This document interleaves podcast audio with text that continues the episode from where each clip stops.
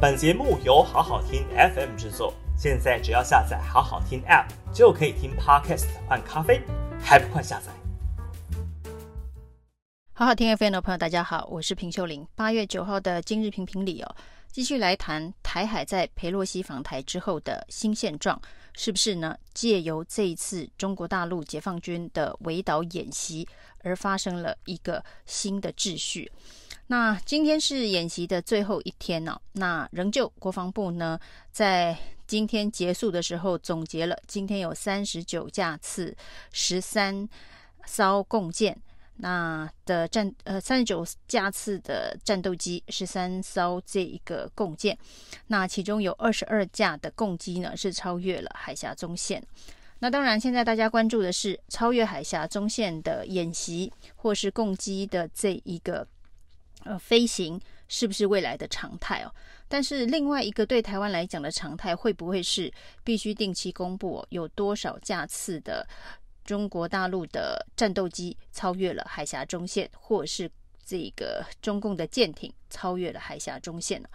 那过去呢，针对这个不管是莱猪核食啊，那民党政府所发明的一个有力的工具哦，就是资讯透明公开的工具哦，叫做仪表板。那莱猪仪表板。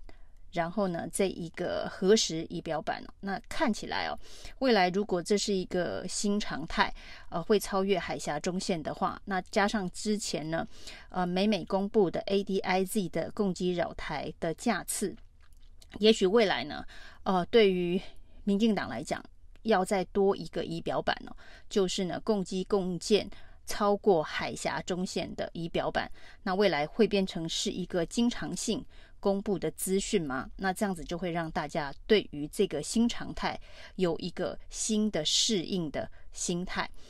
那这就像是之前呢，这个中国大陆跟日本针对钓鱼台海域的主权争议的时候呢，那中国大陆后来的发展的方式呢，是不断的派出海警船。接近钓鱼台岛海域，那针对了这个中国大陆的海警船到附近去，那日本也必须要出动海警船了。有一阵子呢，国际新闻上面常常可以看到两边互喷水柱的相关的新闻哦。那甚至台湾也曾经有海巡舰艇呃加入了这一个喷水的行列哦。那当然呢，我们的这个水柱不及日本的水柱哦。那所以呢，在日本。跟中国大陆针对钓鱼台主权争议的时候呢的这个模式哦，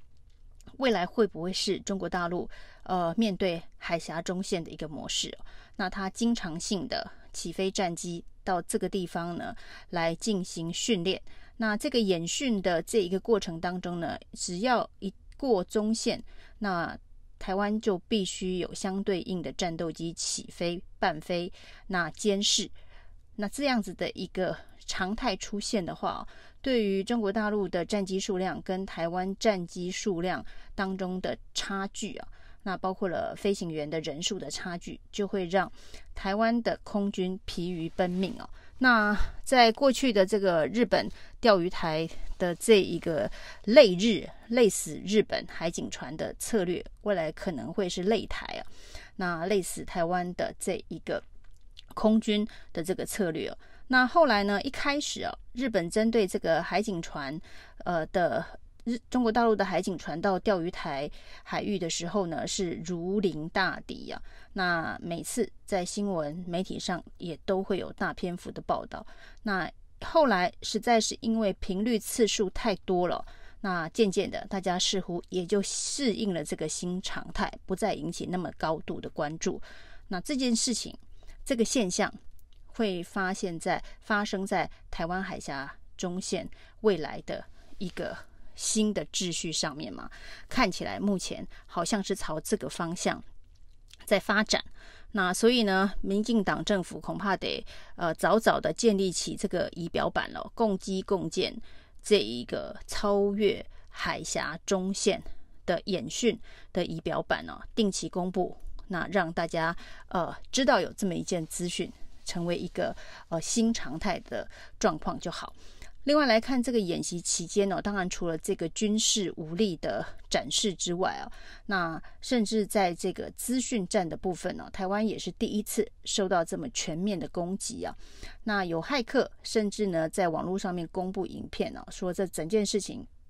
都是他干的。ATP 呃。二十七哦，twenty seven 呢？那发了影片说呢，所有的事情都是他干的，而且呢，他手上还有二十万台以上台湾的联网伺服器的相关的路径啊，意思就是说，他如果要发动更大规模的骇客攻击的话，他手上还有筹码跟工具。那至于这件事情，我们到底能如何的应对，如何加强治安呢？那现在的这个骇客呢，所攻入的网站。还没有到民生基础建设，就是电力、水利、交通的这些核心的呃网络的运作上面哦，那只是在一般的网页、总统府、国防部、外交部、台大。等等这些网页，那是一些恶意的这个文字的覆盖，大概就到这个程度。那未来会不会有更进一步，甚至会影响国家安全的攻击？这恐怕就是，呃，也许是我们新成立的数位发展部的部长唐凤要重新的体检一下我们的资讯网络安全的程度到底高不高。而这场呢，这一个中美对峙哦，那两岸的这个对峙发展到现在呢，已经进入了呃，至少对中国大陆来讲，已经进入了一个意气之争的这一个呃状态了。因为这件事情上面，中国大陆认为呃，美国失信于他，那对于裴洛西的事情的处理，让中国大陆的这个政治的体系哦，包括了从习近平以降的所有的官员。都非常的没有面子啊，那所以呢，有八个暂停键了，甚至连这个美军跟中国大陆之间军方的热线也都暂时中断了。那还有一连串的合作，不管是气候变迁或者是这一个呃毒品等等相关的这个合作，都处于暂停状态哦。所以美中之间还处在一种高度的意气对峙，呃。的形态哦，那看起来哦，美国似乎觉得他自己是有所理亏啊，所以呢，包括了这个如此的这一个围岛封锁的演习啊，呃，美国最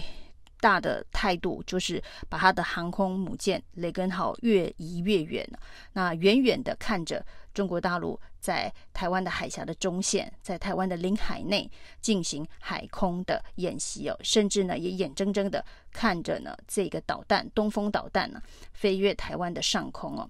那显然看起来这个演习的这个双方的态度这边呢。中国大陆是有点得理不饶饶人，但是美国看起来是有一点点心虚啊。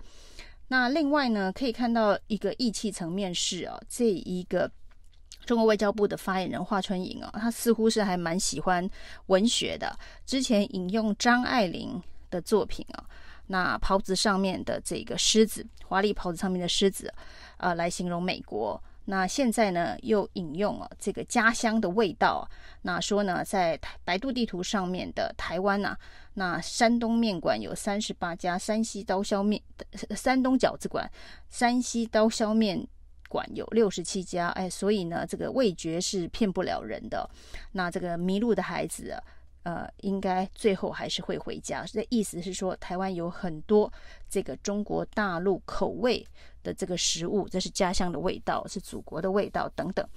但是呢，没想到呢，这个华春莹的这一个推特上面的贴文呢、根本就是大型事故现场哦，非常多的这个台湾的网友上去留言的是哦，台北的日本料理店就有一千三百家，那你们北京城里头的台湾小吃店呢、也有非常多家，如何如何？这些迷路的孩子们到底该怎么回家？现在地图上面的状况是非常的混乱呢、那最值得注意的是，美国的前发言人哦，国务院的前发言人哦，欧塔斯加也来留言呐、啊。他说呢，这个全中国大陆有八千五百家的肯德基啊，那难道这一个中国大陆的祖国是美国的肯德基州吗？迷路的孩子要回来肯德基州吗？这当然是呢，这一个。在政治军事对峙之下呢，大家意气用事的战狼式的回应以及呃出招啊。这个出招与回应其实都算是蛮幼稚的，但是呢，中国大陆会用这样子的一个方式哦，从这个政治、经济、外交以及舆论战上面呢，都采取这个战狼式的攻击的方式的回应哦。那显然对于美国之间、美中之间的过去所建立起来的基础信任，基本上是荡然无存了。那如果是这样子一个状况之下呢，当然美中之间夹在中间的台湾是相当为难的，所以千万别再火上加油。哦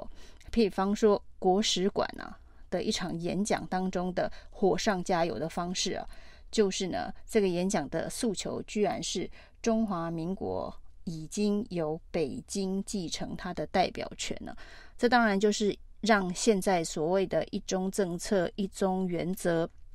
一中宪法，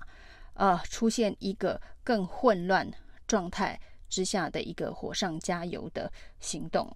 那当然，国史馆馆长陈仪生是否认这是国史馆的官方立场啊。那只是在演讲当中呢，有学者啊所特别主张的这个部分呢。不代表国史馆的立场。当然，这样子的澄清及时又快速，也许是可以帮蔡英文总统解决现在已经焦头烂额的台海紧张局势啊，不至于再因为这一把火还要再处理新增的呃相关复杂的议题。以上是今天的评评理，谢谢收听。